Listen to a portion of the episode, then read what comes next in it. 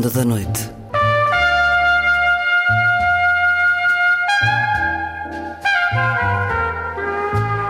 Com Luís Caetano.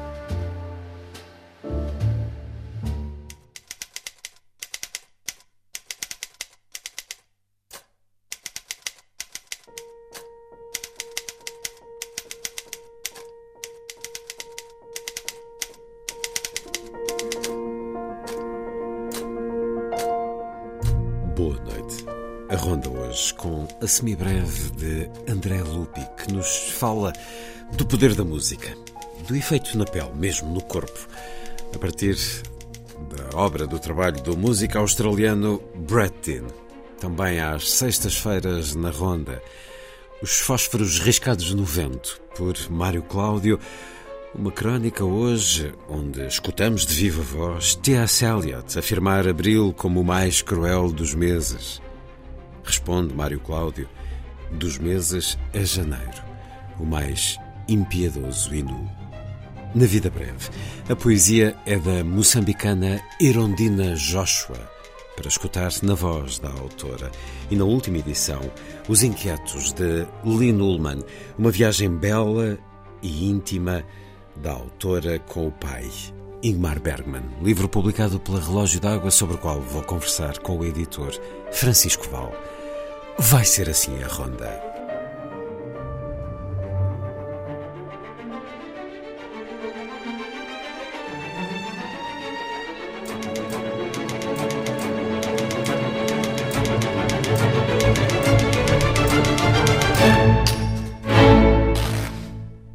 Música a começar. Stangen, Serenata, do ciclo Schwanengesang, de Franz Schubert. Interpretações da violinista alemã Anne-Sophie Mutter com o pianista russo Danil Trifonov.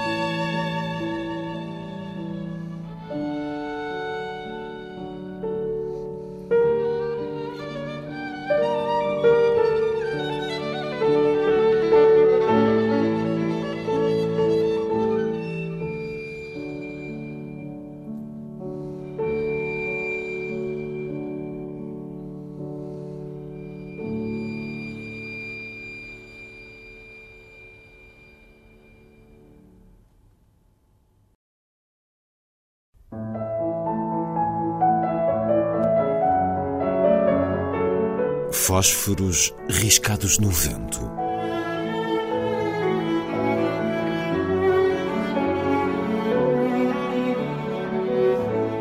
Um programa de Mário Cláudio. Pela afirmação de que abril é o mais cruel dos meses, T.S. Eliot reconhece-nos o direito de escolher qualquer outro dentre os doze do calendário. No seu gabinete de gestor do banco na City, dissolvido no crepúsculo da tarde, o poeta rumina os desastres da Grande Guerra, pouco antes terminada. Assiste ao desfile dos estropiados, conta e reconta os mortos que entopem as trincheiras e depara-se numa planície desolada, onde uma árvore ardida ergue para o ar o tição dos seus braços.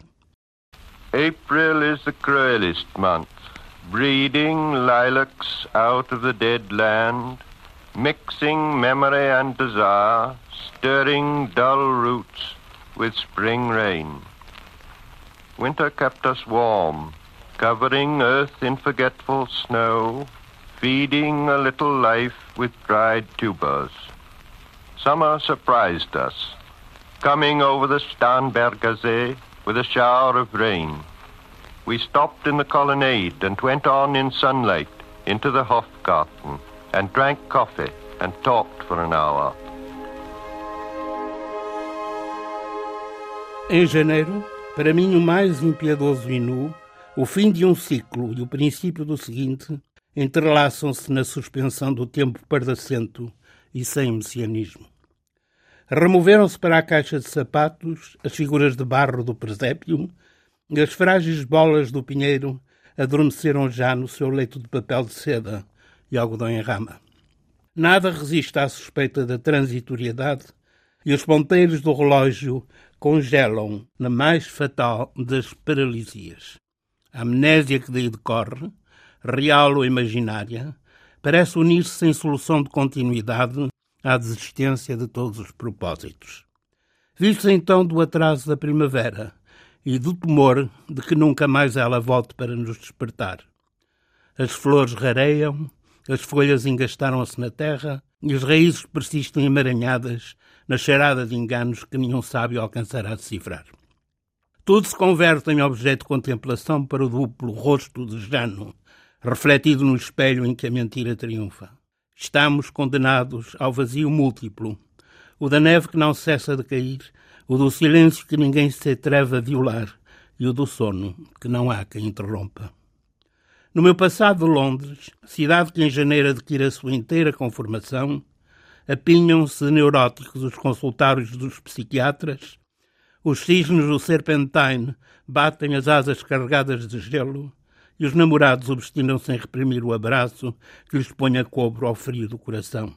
Quanto aos três reis magos do Oriente, eles que regressam ao seu país de origem, dormentes na trepidação da marcha dos dromedários. Debatem a coloração dos pezinhos do menino Jesus e hesitam entre a era perdida e a era encantada. Com eles subimos a um zigurate e lançámos-nos a estudar o céu em busca da estrela que tão cedo não voltará a despontar. Que nos resta, na verdade, enquanto janeiro prossegue no seu curso e o espectro do sol não vem rasar de novo o grande mostrador de pedra. Adiamos a alegria, incapazes de enredos que nos empolguem, e ficamos em paz.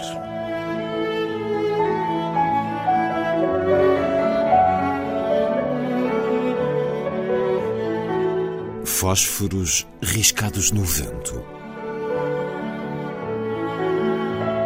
Um programa de Mário Cláudio.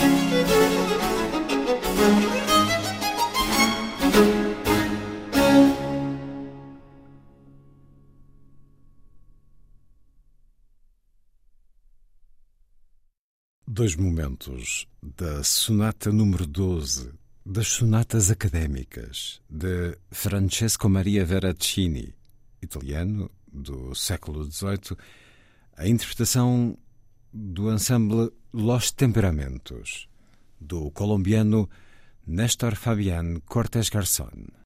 A seguir, mais poesia na noite da rádio.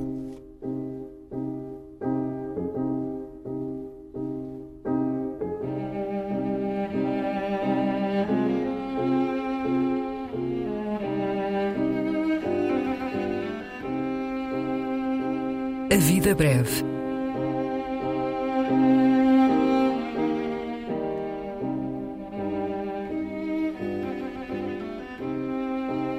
Poesia por quem a escreve.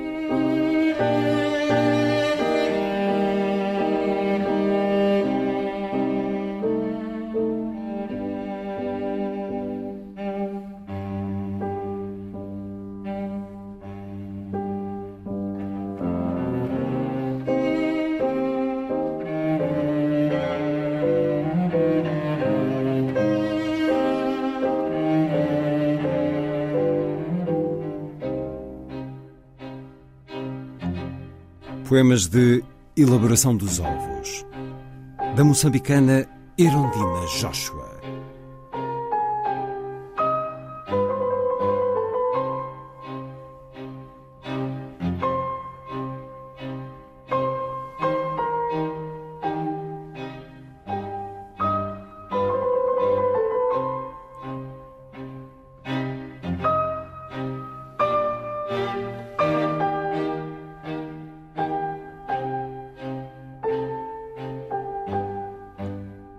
Como se a matéria das asas afundasse em algum lugar, os ovos sabem do mundo, a respiração dada na nascência das combustões.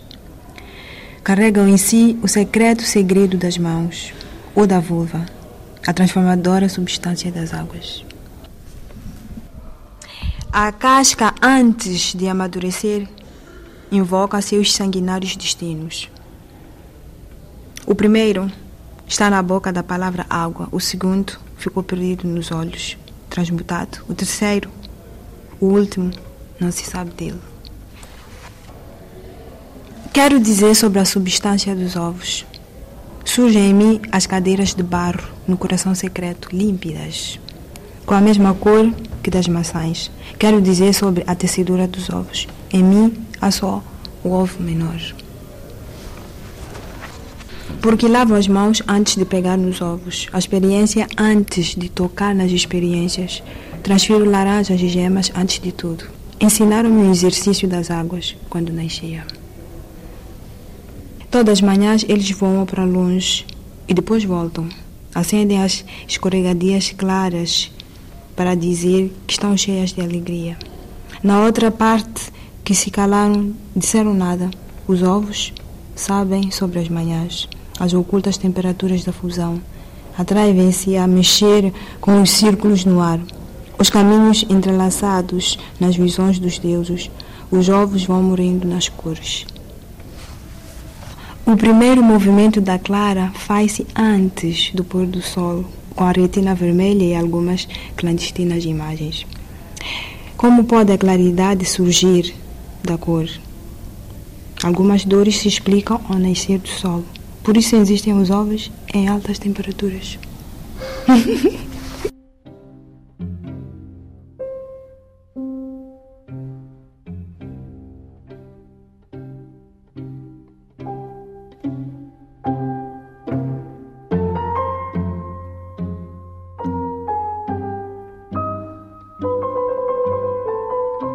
A Vida Breve, um programa de Luís Caetano.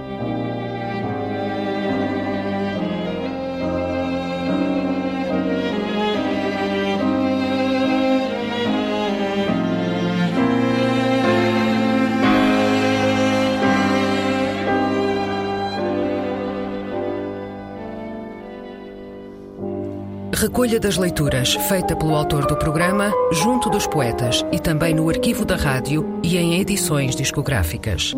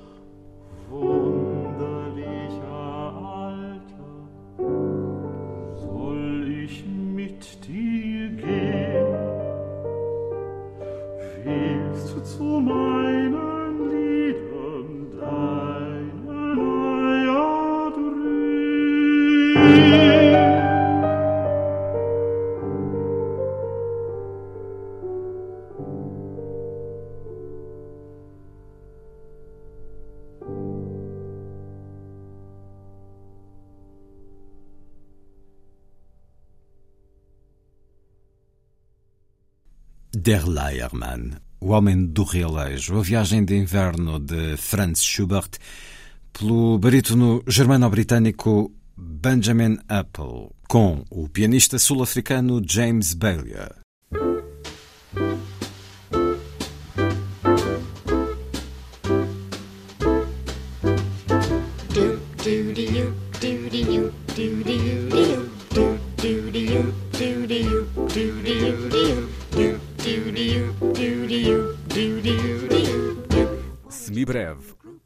Rubrica de Andrea Lupi.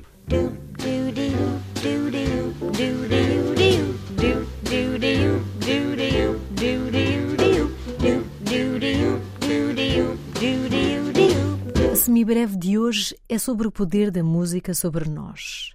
O poder aqui referido é bastante literal, como reagimos fisicamente ao que ouvimos. Para isso, faremos antes um atalho pela Austrália.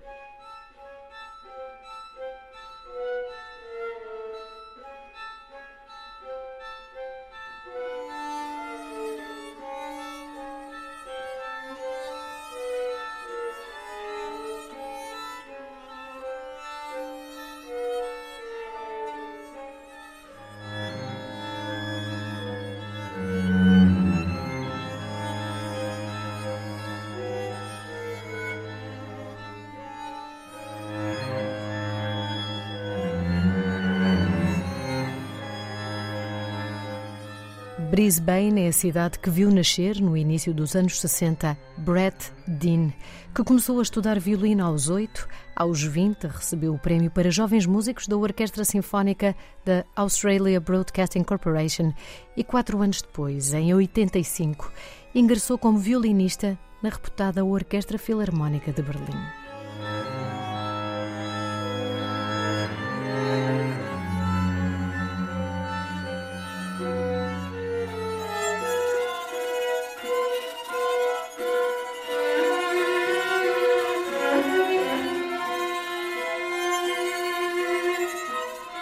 Nasce num país como a Austrália não aguenta demasiado tempo longe do sol.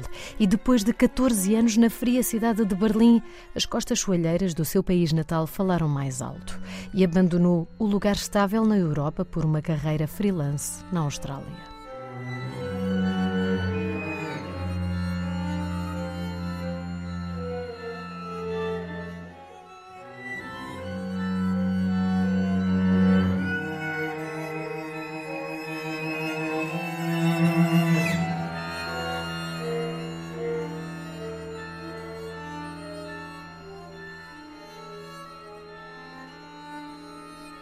Diretor artístico da Academia Nacional Australiana de Música em Melbourne até 2010, Brett Dean dedicou-se sobretudo à composição, vendo as suas obras serem interpretadas pelas maiores orquestras mundiais, num claro reconhecimento pelo seu trabalho.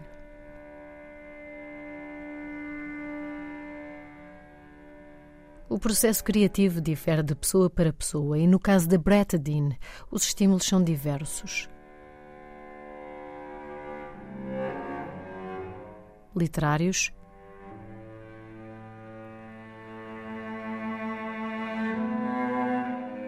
políticos, visuais ou mesmo ambientais.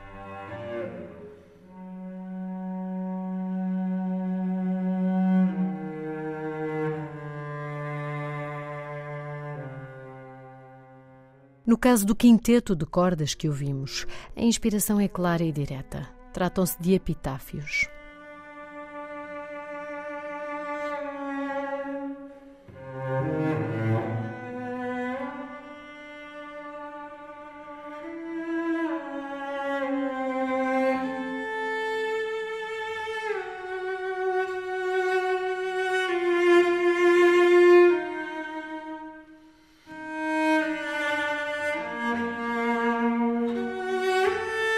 Etimologia que nos leva ao grego antigo remete-nos ao prefixo epi sobre itafos, túmulo.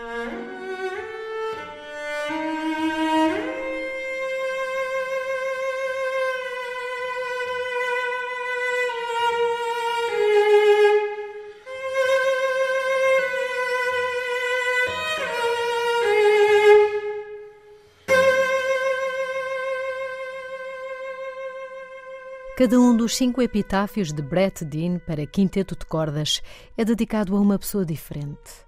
Começamos por ouvir Only I Will Know, dedicado a Dorothy Porter, poeta australiana. E ouvimos agora O Filósofo, título do epitáfio dedicado a Jan Disselhorst, violoncelista alemão falecido em 2009 e que fez parte da Orquestra Filarmónica de Berlim. Ambas estas personalidades faleceram precocemente aos 54 anos de idade.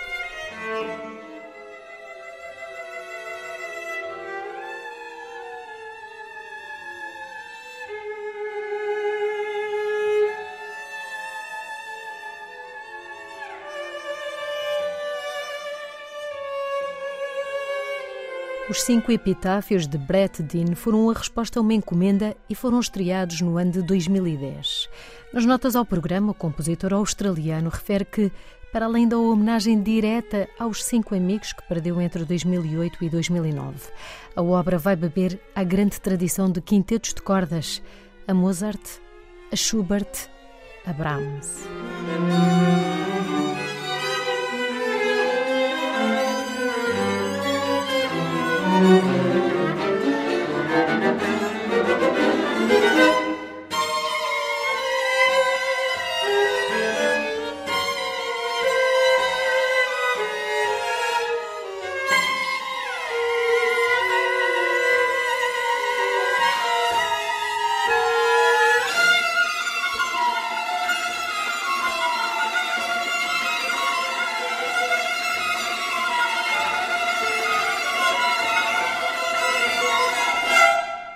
Respondendo agora à questão sobre como pode a música afetar o nosso corpo. Avançamos 10 anos e regressamos a Berlim, não à Filarmónica, mas ao Radial System, ao auditório, para um concerto realizado em setembro de 2020, ou seja, em plena pandemia por Covid-19.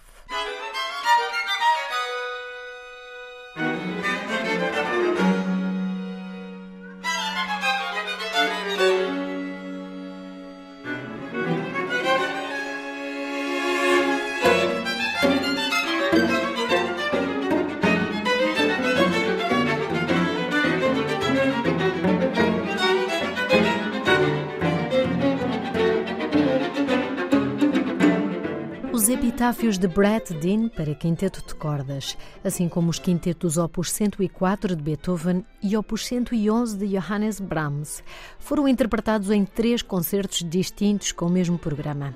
E o Dr. Wolfgang Cheshire, professor emérito em psicoterapia quantitativa na Universidade Suíça de Berna, já tinha tudo a postos.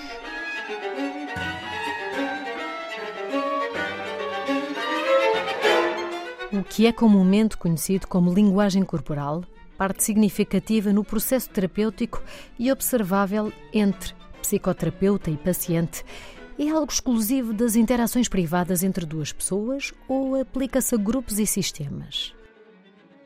Eis o ponto de partida para o estudo levado a cabo pelo Dr. Cheshire: medir e quantificar a sincronização do sistema nervoso autónomo em indivíduos que não se relacionam entre si mas que partilham uma mesma experiência sensorial. Neste caso, assistem todos ao mesmo concerto.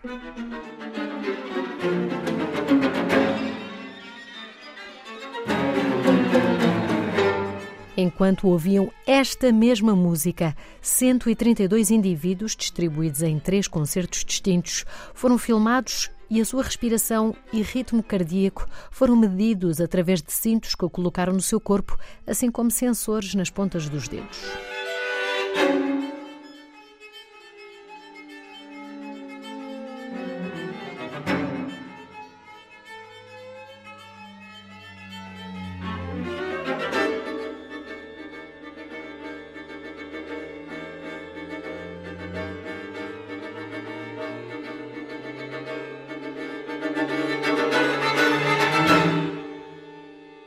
Antes de entrar na sala, para a dupla função de assistir ao concerto e participar no estudo científico. Os 132 indivíduos com idades compreendidas entre os 18 e os 85 responderam a um questionário acerca da sua personalidade. O resultado do estudo científico do Dr. Cheshire foi publicado em outubro de 2023 na revista Scientific Reports. Os resultados apontam para uma estreita ligação entre a personalidade e o maior ou menor grau de sincronismo entre pessoas. Ou seja, indivíduos que se veem como inseguros, neuróticos ou ainda quem tem uma personalidade mais extrovertida, mas vai para os concertos curtir e conviver com amigos, revelaram pouco sincronismo com outros indivíduos do público.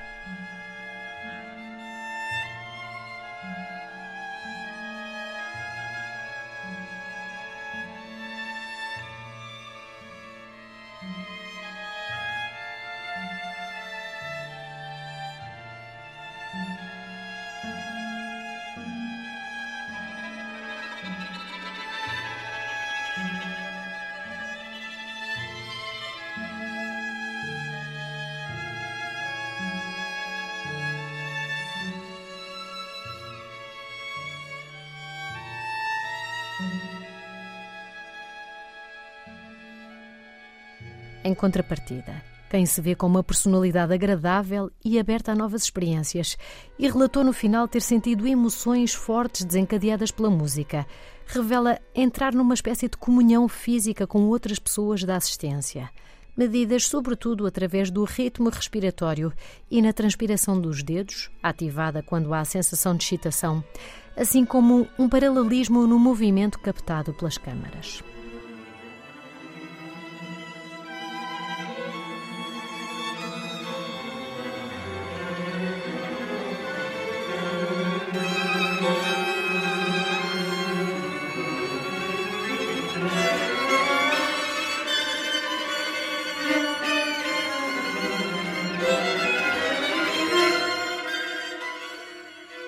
Estes efeitos fisiológicos são involuntários e inconscientes, mas ficou confirmado que sim, que quanto maior o foco e a concentração na música, maior o sincronismo entre quem está a assistir. Isto independentemente de se tratar da música clássica de Beethoven, romântica de Brahms ou contemporânea de Brett Dean. Aliás, foi Beethoven quem no estudo fez pior figura.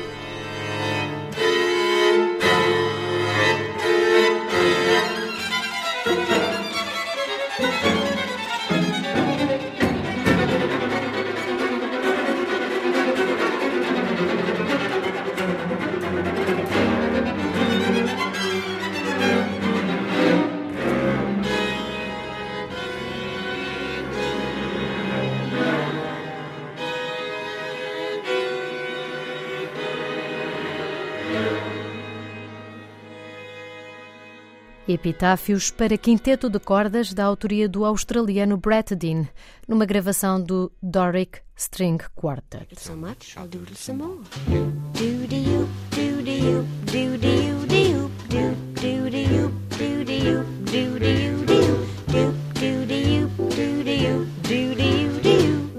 All through.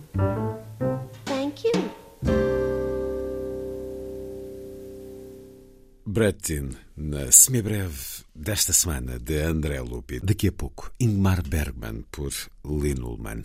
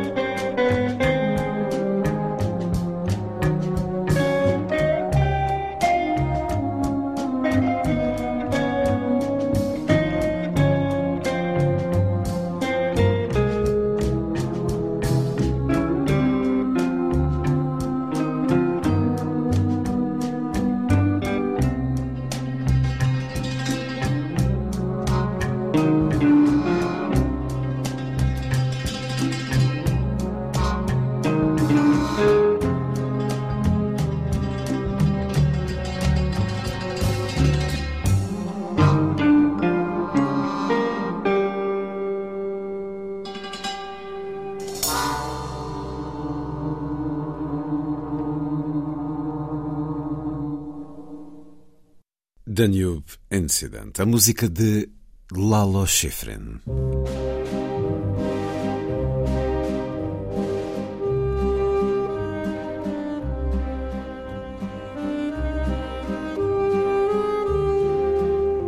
Última edição. Um programa de Luís Caetano.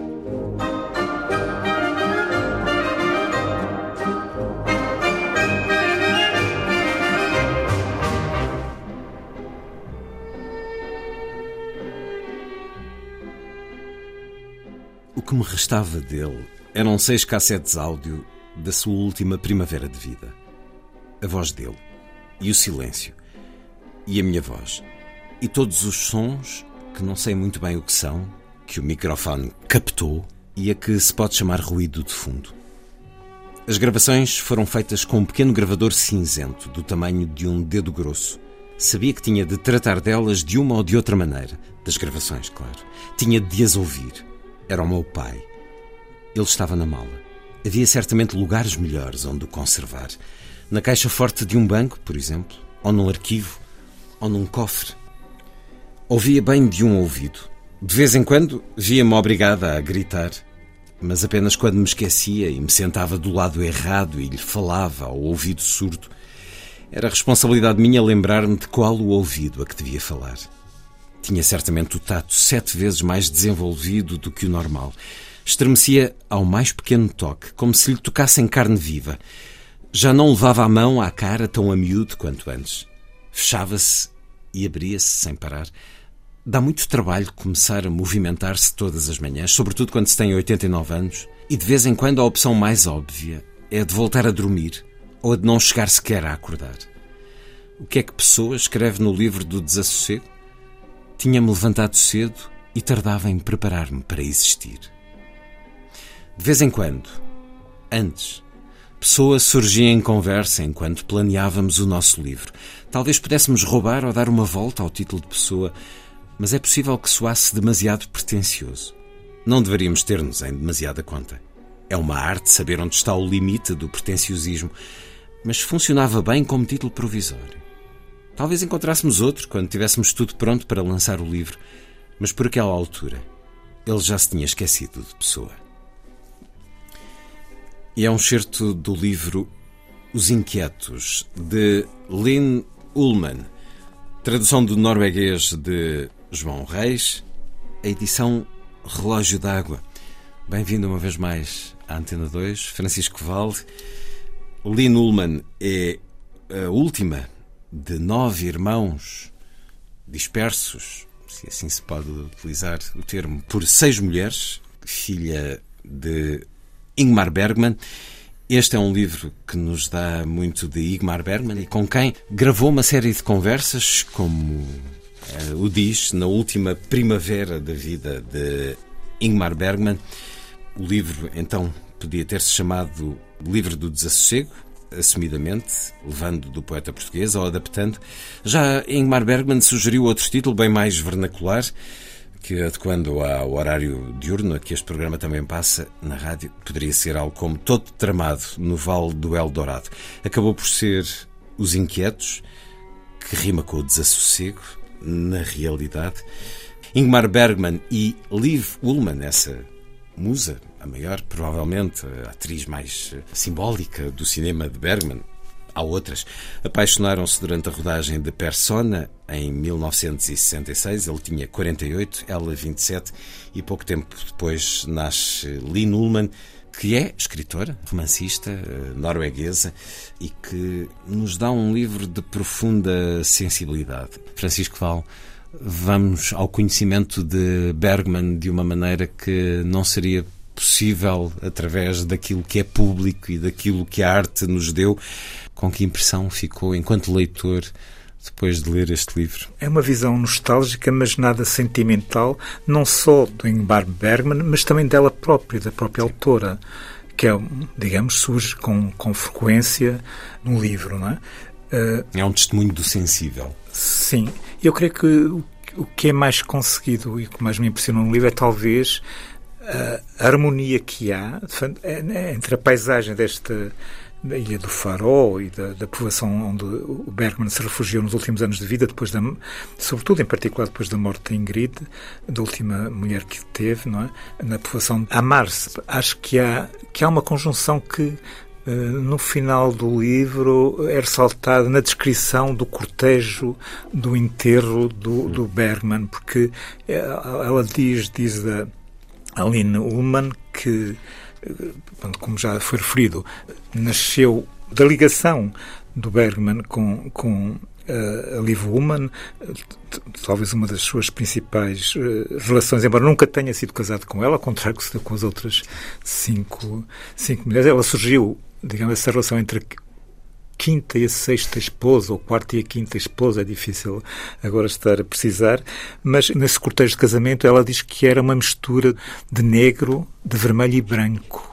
Quer dizer, o negro obviamente era das, trajes de luto, o branco era das gravatas brancas que a tradição sueca diz que os homens devem vestir ou pôr uh, nos enterros ou nos cortejos fúnebres, não é? E o vermelho era das rosas, que era a única cor de rosas que ele aceitava. Aliás, uma das preocupações de uma das suas mulheres que assistiu, uma das que ainda estava viva, as, as duas primeiras já tinham morrido quando foi o enterro, as três primeiras, não é?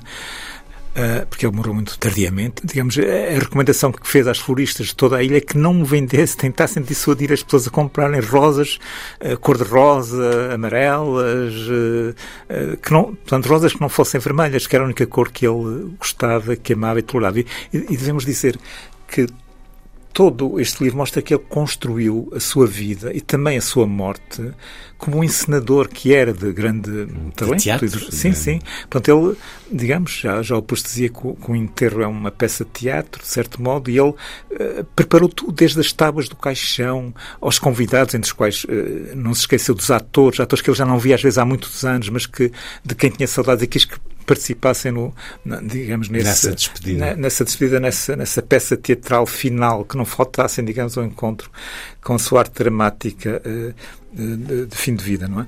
Portanto, e depois a ilha, como se sabe, era uma ilha, é uma ilha muito, muito árida, com, com, em que os pinheiros estão todos encurvados pelo vento, em que se, das janelas da, da casa que tinha em Amars, eh, a própria Line uh, Ullman uh, via, via, via, via o mar, tempestuoso, o mar Báltico, não é? Pronto, digamos, há uma harmonia muito grande entre a paisagem que ele escolheu para o fim da sua vida, desde que morreu, sobretudo, a, a Ingrid, não é? que era digamos, a mulher que ele de quem ele mais dependeu, porque era a mulher que era um amparo, era a mulher a, amparo prática. Do, ele, dava, ele que não tinha sentido nenhum prático da vida, digamos, ela era, além de ser intelectualmente uma mulher muito interessante, era também uma mulher de caráter prático, lhe assegurava que a casa eh, funcionava como ele queria, com aqueles rituais eh, de, de, eh, que eram às vezes obsessivos em termos de, por exemplo, pontualidade, não levar copos de água para a sala para não sujar as tampas das mesas, de começar imperativamente as sessões de cinema lá no celeiro, que ele transformou em, em sala de projeção, eh, começaria aquelas horas, que chegava, chegava mesmo ao, ao celeiro 10 minutos antes do filme começar a ser projetado, que é para os olhos se habituarem à escuridão. Portanto, todos esses rituais ela, ela os aceitou e acolheu e tratou, digamos, com, com amor, mas também com certo carinho maternal. E isso ele sentiu uma falta abrupta quando ela morreu, não é? Foi um grande encenador, um grande realizador da sua própria vida, nesse final, nesse ritual de despedida de um homem que nunca foi fácil e também, enfim, sabemos, é público e a própria Relógio d'Água também sempre manteve uma ligação com Ingmar Bergman, tem publicado A Lanterna Mágica, mas sim, tem sim. também esse romance biográfico de Cristina Carvalho sim, que nos dá essa, esse, esse, fascínio do homem, mas também essa dificuldade que era lidar com este homem. Os próprios filhos, muitos deles não se conheciam entre eles ou mal se relacionavam com o pai. Porventura, isso levanta-nos interrogações emocionais sobre ele, mas era ele assim, com muito dessa solidão a estar espelhada nessas conversas finais, e, e são conversas de um homem que já está fragilizado por vários aspectos físicos, essa óbvia proximidade da morte que ele, que ele reconhece, mas ele sempre teve com a morte um diálogo muito intenso, in, intenso intelectual nos próprios uh, filmes que teve. Um livro que também nos fala muito da mãe, Liv Ullmann, hoje tem 84 ou 85 anos. Eh, não, não esquecer que ainda, uma velha bonita, ainda ser. anda para isso. Se ele o há certamente. Falava dessa sala que ele construiu na casa da ilha de Flora. A ler aqui um pouco sobre isso. A arte de contar uma história sem palavras. Onde foi parar? Perguntava ao pai. E passava filmes mudos no cinema à tarde. Esta é a tua formação, dizia ele à menina quando ela ainda era uma menina. Isto porque Lynn Ullman eh, retrata-se aqui como a menina. Terceira, quando, fala, quando é menina, é na terceira pessoa. pessoa Vê e aprende. Nessa altura era Aka quem projetava os filmes. Mais tarde veio Cecília. Esperava, alta, escura e bonita e descalça atrás da vidraça, um sinal do pai. O braço no ar, um pequeno aceno. A luz apagava-se. O filme começava. Um amor à tarde o Ian estava presente. Muitas das filhas do pai estavam presentes. Num verão, Kabi mudou-se para a casa principal de Damba e a partir de então passou a ir lá todos os verões. Tinha sido casada com o pai muito tempo atrás. Tinham tido Daniel. Agora eram amigos e jantavam juntos todos os domingos. E depois do jantar, ela tocava piano para ele. Quando cabe, ia ver um filme, atravessava a planície com um chapéu grande e de vestido, como na fotografia de Françoise Gillot na praia, na qual Picasso corre atrás dela com um guarda-sol na mão. O pai não corria atrás de Cabe com um guarda-sol, mas esperava por ela e chamava-lhe senhora e fingia que não se apercebia de nada quando, a meio do filme, ela fazia barulho com a garrafa e os frutos secos que levava para o cinema num grande cesto. Mais ninguém levava cestos com frutos secos e garrafas. Mais ninguém fazia barulho. Tal ofensa nunca teria passado despercebida ali. Estamos a falar de uma autora, Lynn Ullman, filha de Liv Ullman e de Ingmar Bergman, que é romancista. De alguma maneira há aqui também ficção, Francisco Val? Eu creio que há, quer dizer, a ficção preenche aqueles vazios eh, dos registros que, que, ficaram, das cassetes, não é? Portanto, é, é, ela, aliás, numa dada altura do livro, diz que, assim como o pai, eh, em livros que escreveu, como Lanterna Mágica, por exemplo, é? eh, reconheceu que a sua autobiografia tinha por vezes incursões de, de ficção que certos momentos eram prolongados artificialmente e alguns pormenores eram mesmo criados para intensificar, digamos, aquilo que ele pretendia dizer, que ela Portanto, a entender que ela própria terá feito isso, porque ela assume que o pai fazia bem em fazer assim, digamos. Portanto, é, é natural que algumas cenas uh, tenham tido uh, matizes neste livro que não tiveram na vida real. Portanto, isso é, é, bem, é, bem, é bem possível. Podia referir alguns, mas, uh, digamos, algumas cenas que ela tem com, com o pai, até nos últimos momentos da vida deste, não é? Pronto, as palavras que ele, que ele diz, interpretadas, não se sabe muito bem o que é que querem dizer porque ele diz que envelhecer é uma, uma profissão muito difícil não é? e, que, e que esquecia que muitas coisas estavam a abandonar, muitas palavras, muitas memórias, não é? Eh, já o Philip Roth dizia também que este envelhecer não é um combate, é um massacre, não é? Quer dizer, e o, o Bergman pensava, não, não o disse assim, mas pensava também, certamente, não é? E, e nesses momentos que ela preenchia esses vazios, essas ausências do pai, essas desmemórias dele com situações, com frases, não é? Pronto, que ajudam a compor aquilo que eram os sentimentos dela e o ambiente que ela tinha nessas conversas finais que teve com o pai, e nessa última primavera em que estiveram uh, juntos pela última vez, não é? É uma memória reconstruída em muitos momentos. Será uma ficção ou será, enfim, todos nós a interpretar algo? Fazemos ficção, seja como for. Também era, uh, difícil que a filha de um, não. De, de, de um encenador como o Bergman não tivesse tendência para. Hum, é, ou, ou, se formos para alguns determinismos, a maneira como ele se relacionava com os filhos, não com violência, mas com alguma distância, Sim, mas que, uh, que também tem a ver com a causado danos. experiência dele. Nós, nós temos essa experiência, sabemos que ele teve uma relação, uh, sobretudo com o padrasto, que era um pastor protestante, muito, muito dura mesmo, não é? Quer dizer, e mesmo com a mãe também não era fácil. Há uma cena que, aliás, define muito bem a relação que eles tiveram. tiveram eh, isso é dado no filme e no livro, Fanny Alexandra.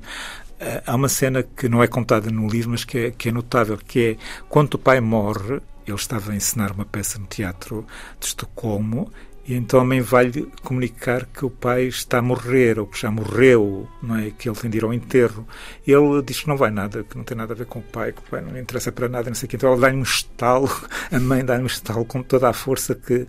O que mostra muito bem essa relação que ele tinha, quer com o pai, quer com a mãe, que era uma, como era uma relação muito intensa, mas era também ao mesmo tempo muito dura, que ela era uma mulher decidida, digamos. Aliás, há personagens aí, ela fala, ali numa fala de uma, de uma tia dela, não tinha nada a ver diretamente com o Bergman, certamente, mas que andava com as cinzas do marido numa mala. depois de, muitos anos depois dele ter morrido, não é? Em vez de andar com, ali numa, com as cassetes, com as gravações que tinha tido com o pai e que o marido tinha descoberto lá num sótão, que permitiu que este livro depois uh, existisse, não é? Essa, essa tia dela andava com as cinzas do marido, que mostra. Há qualquer coisa também de de protestante, de nórdico, de puritano nessas relações que eles tinham entre si, não é? A infância de Bergman não foi fácil, as dos filhos dele também não, e enfim, são esses determinismos que fazem a fortuna dos psicólogos. Lynn Ullman, nos Inquietos, num belo artigo no Diário de Notícias sobre este livro, Inês Lourenço refere que não existe nenhuma fotografia dos três, é referido por Lynn Ullman no livro, que só por si já diz muito. Mas, Esta filha não tem nenhuma fotografia com os pais. Hum, os, três. os três. E o livro acaba por ser, diz Inês Lourenço, essa fotografia acaba por colmatar essa ausência através da narrativa que Lynn Ullman nos oferece. É um livro muito belo, muito sensível. A ler aqui a terminar. Na penúltima gravação, o meu pai diz que quer morar num apartamento de três assoalhadas. Depois diz que quer morar num estúdio. E depois abre a porta e entra num auditório que é tão grande que há pássaros a voar dentro dele. Ele. E abre a porta. E estão lá sentados 150 músicos. E sei que agora me espera um acontecimento grandioso e inanalisável. Não analisável. Inexplicável. Uma sinfonia de Beethoven. Ou a Paixão segundo São Mateus com cor e orquestra completos. É magnífico. Não há como descrever. É o melhor da vida. Ela. É isso o melhor da vida? Ele. É, pois. Sim. É o melhor que se tem. Um diálogo, na penúltima gravação, das cassetes que deram origem a este livro, Os Inquietos, de Lynn Ullman. Um diálogo com o pai, Ingmar Bergman, mas também, não gravado, há muito de diálogo com a mãe, Liv Ullman, e tudo isto para quem aprecia o cinema de Ingmar Bergman ou para quem aprecia boa literatura, não se vai arrepender de conhecer este livro. Os Inquietos de Lynn Ullman, a tradução do norueguês é de João Reis, a edição da Relógio d'Água.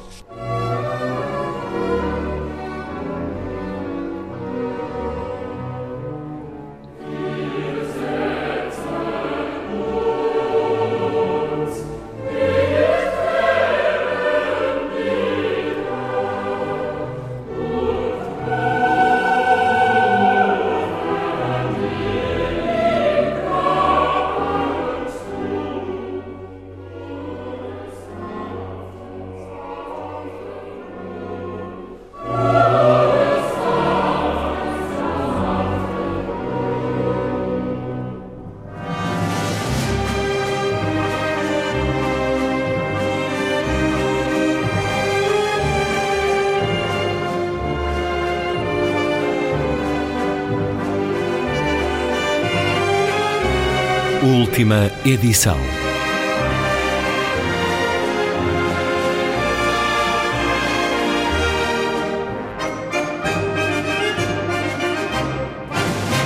Está feita a ronda. Assim, obrigado por estar com a rádio.